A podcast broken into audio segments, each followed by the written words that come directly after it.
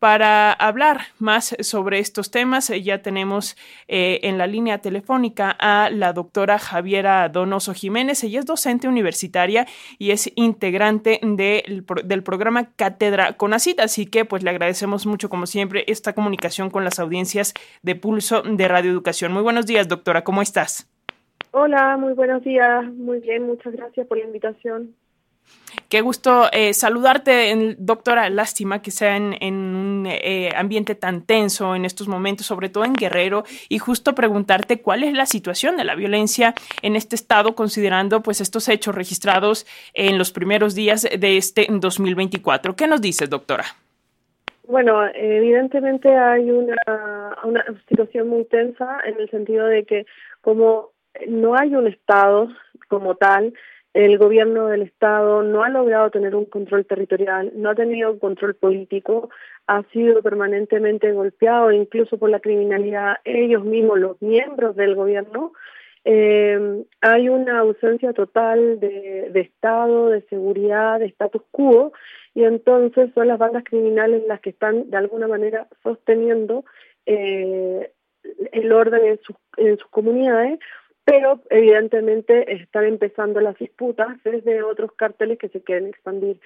Es importante mencionar que no es solamente esto, sino que también hay un, ante la ausencia del Estado, las bandas criminales están incurriendo mucho más en la extorsión y están eh, matando mucho más gente por diferentes motivos. Por ejemplo, en Chilpancingo hace un tiempo estuvieron matando por el tema de los pollos, eh, para tener el, monopolio de la venta de los pollos, para tener el monopolio de los, de los insumos básicos para la gente y para las familias. Entonces, el tema es que el crimen organizado está viviendo prácticamente en la extorsión y eso está absolutamente eh, permitido por el Estado porque no tiene forma de controlarlo no hay una política de seguridad, no hay una política de contención, no hay una política de inteligencia criminal detrás que vaya orientada a poder ir mermando o por lo menos controlando esta situación.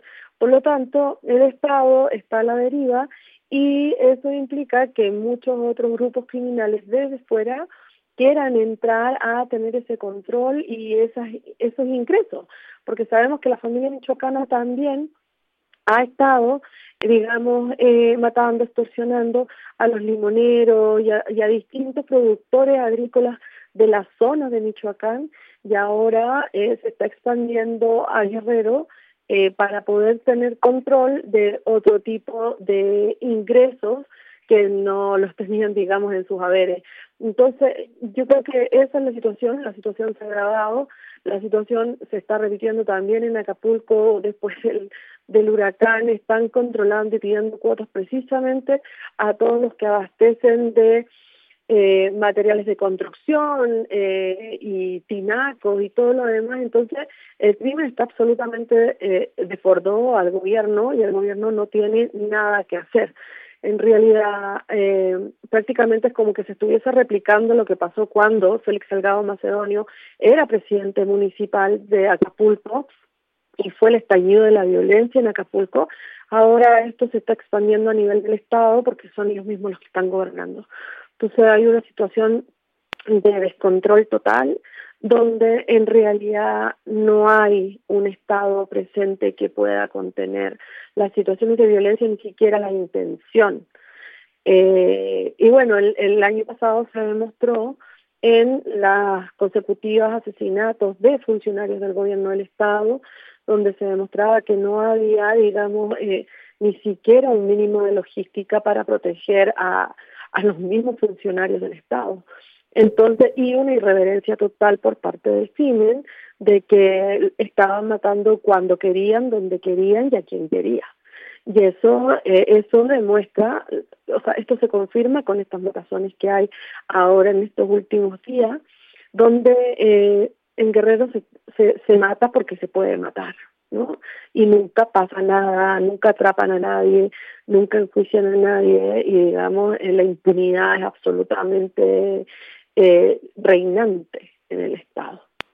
Eh, doctora, y a todo esto em, también hay que sumarle esta situación que ya hemos visto en otras ocasiones en Guerrero, pero que hace algunos días sucedió en, Buenavista de los Hurtados, donde eh, pues se reportaron atentados con drones cargados de explosivos, lo que pues hace todavía más difícil eh, para las autoridades rastrear, ¿no? O investigar o saber quiénes fueron. ¿Qué decir ante estas, pues tal cual, prácticas violentas en las que ahora se están utilizando estos aparatos tecnológicos? Como los drones? Bueno, me parece que en realidad si por lo menos hubiese un centro de inteligencia criminal dedicado a investigar de manera muy profesional y seria, a lo mejor no se podrían anticipar todos estos eventos, pero muchos de ellos. Eh, los drones sí se pueden volar y, y pueden ser a lo mejor difícil de localizar, pero tampoco, pero si hubiese intervención telefónica, si se supiese quiénes son los grupos que están operando, se podría saber, digamos, si hubiese a lo mejor un servicio de inteligencia dedicado a rastrear cómo gastar el dinero, se podría saber ese tipo de cosas, pero no hay nada, no hay nada, digamos, y, en el, y el gobierno está haciendo vista gorda frente a eso, y, y eso está generando, digamos, más y más violencia. Desde un momento, desde un primer momento se supo que al asumir este nuevo gobierno del Estado, la violencia iba a escalar. Sí, pero eh, no, no se pensó que se podía llegar a estos niveles donde eh, ya son matanzas masivas en distintos puntos del Estado y utilizando desde lo más sofisticado hasta lo más simple de llegar a acribillar a la gente en un lugar público y donde nadie hace nada y nadie atrapa a nadie.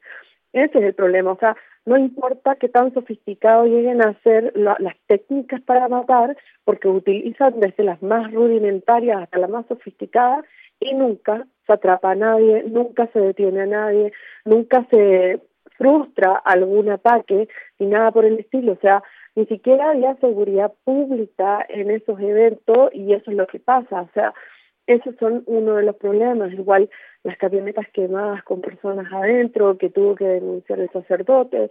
Entonces, todo ese tipo de cosas, tú dices, la, la matanza de las tres mujeres en, en, en Chilapa, eh, que eran vendedoras de pollo. Entonces, todo eso te está indicando de que en realidad eh, no importa si imprimen mucha tecnología o muy poca, porque en realidad no hay nada en el Estado de Guerrero, en el gobierno del Estado de Guerrero de inteligencia criminal que esté tratando de, por lo menos, contener la violencia, ¿no? Entonces, ese es el problema. Eh, me parece que este tipo de, pruebas con drones, es más o menos ir a probar estas técnicas, porque en realidad en Guerrero no necesitas tanta sofisticación para poder matar y esto se ha demostrado estos últimos días. Ahora, doctora, ¿cuál es el impacto de la criminalidad en un estado que además, pues recordemos, fue recientemente golpeado por el huracán Otis, que mm, dejó a miles de personas en condición mucho más vulnerable, sin casa, eh, sin trabajo y que eh, bien pudieran eh, pues acercarse a estos grupos delincuenciales? ¿Qué nos dices? Bueno, evidentemente es caldo de cultivo para que más jóvenes se integren en el crimen y no estoy diciendo que toda la gente que tiene necesidad, tiene falta de trabajo, falta de empleo, eh, incurra en el crimen, pero es la, es la solución, porque además el gobierno no está prestando soluciones de emplear a las, a las familias, emplear a los hombres jóvenes, emplear a las mujeres, y entonces hay un empobrecimiento eh, muy grande de la sociedad guerrerense, hay un abandono prácticamente total, eh, no ha crecido eh, para nada. Entonces eso ha implicado, y bueno, Otis viene a golpearlos aún más, porque no solamente Otis, o sea, no solamente Acapulco le da eh, dinero a la gente que vive en Acapulco, ingresos o trabajo, sino que mucha gente de las otras partes del estado baja a Acapulco a vender sus productos cuando hay, hay turistas, bajan a vender sus mercancías y generan, digamos, toda esta circulación de economía en torno a Acapulco, pero ahora eh, esto está afectando a todos en general. Entonces, eh, evidentemente esto va a, aumentar la extorsión, por supuesto que va a aumentar la extorsión, pero también el reclutamiento va a ser mucho más fácil porque la necesidad está ahí eh, prácticamente para lo más básico que es comer, ¿no? Entonces, eh, sí, evidentemente, después del huracán, a los pocos días ya empezaron a haber asesinatos en Acapulco, empezaron a haber, y principalmente era sicariato del más común, del más corriente, porque no había quien extorsionar. Entonces los sicarios empezaron a proliferar. Hubo un, un ex candidato a presidente municipal que fue asesinado en un restaurante un día en la tarde, un día jueves en la tarde. Entonces han habido muchos asesinatos porque el sicariato se está eh, multiplicando porque no todos los lugares donde se extorsionaba antes están operando con normalidad. Por lo tanto, eso va a aumentar considerablemente. O sea, eh, me parece que eh, las bandas criminales se van a multiplicar y como no hay nada de orden ni tampoco inteligencia criminal en el Estado, va a ser muy difícil saber quiénes están operando y quiénes están gobernando los territorios y entonces las disputas territoriales van a ser cada vez más fuertes. Eh, pues eh, complicado el panorama en un estado en el que además pues está normalizado eh, participar en, en, estas bandas de crímenes de alto impacto. Así que, doctora Javiera Donoso Jiménez, docente universitaria, integrante del programa Cátedra CONACIT, si nos lo permites, como siempre, seguiremos en constante comunicación para seguir abordando estos temas, analizándolos y poniéndolos sobre la mesa. Te enviamos un fuerte abrazo. Bueno, muchas gracias. Hasta luego. Gracias, doctora.